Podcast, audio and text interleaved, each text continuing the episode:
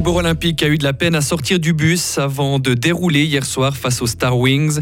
Pas de nouvelles réformes des retraites en vue en Suisse. Le Parlement dit non à une 13e rente AVS et non à une retraite à 66 ans.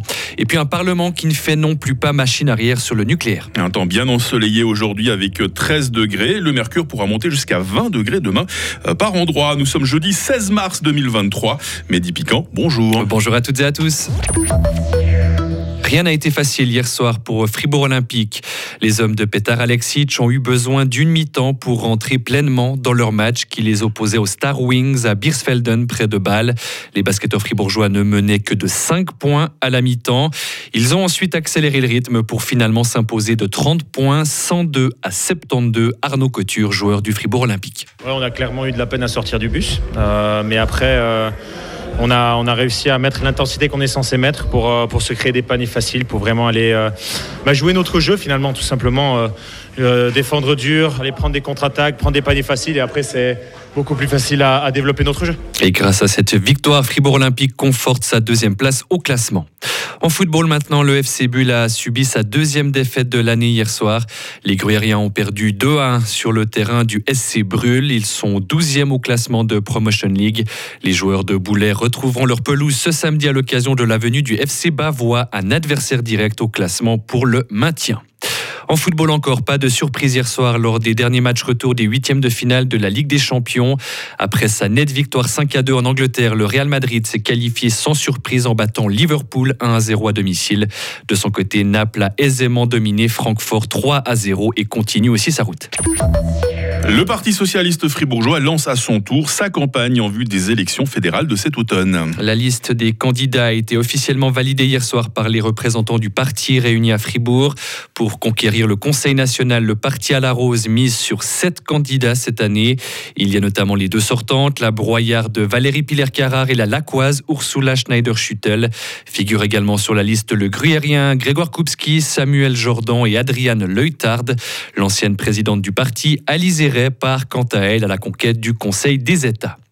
Un fribourgeois va siéger au tribunal fédéral. Le juge cantonal Jan Hoffmann a été élu hier par l'Assemblée fédérale.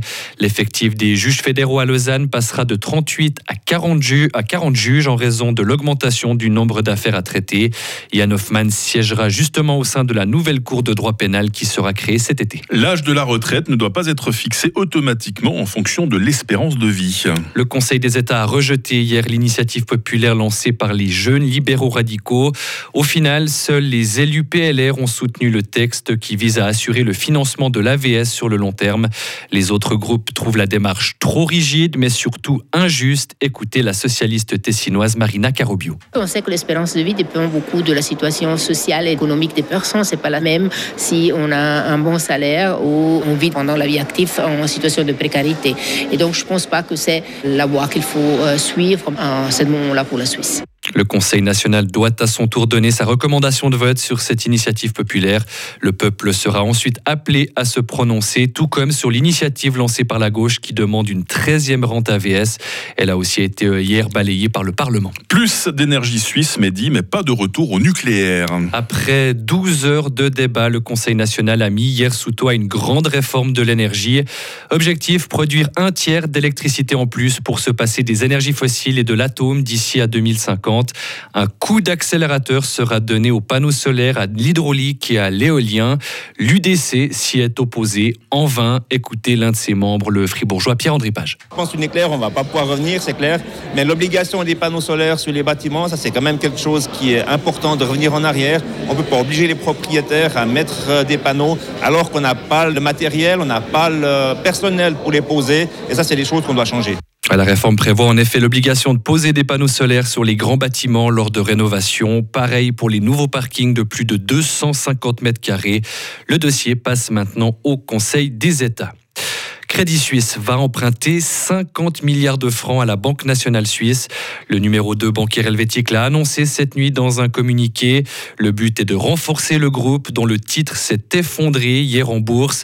Crédit Suisse fait actuellement l'objet d'une attention planétaire.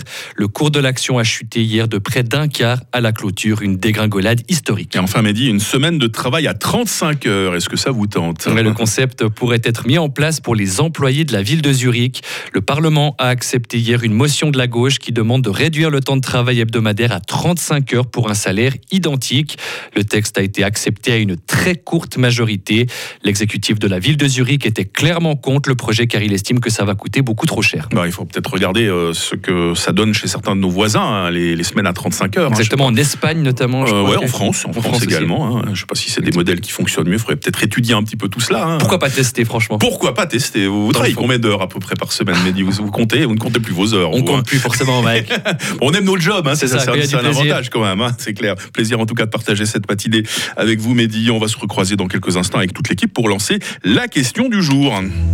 Retrouvez toute l'info sur frappe et frappe.ch.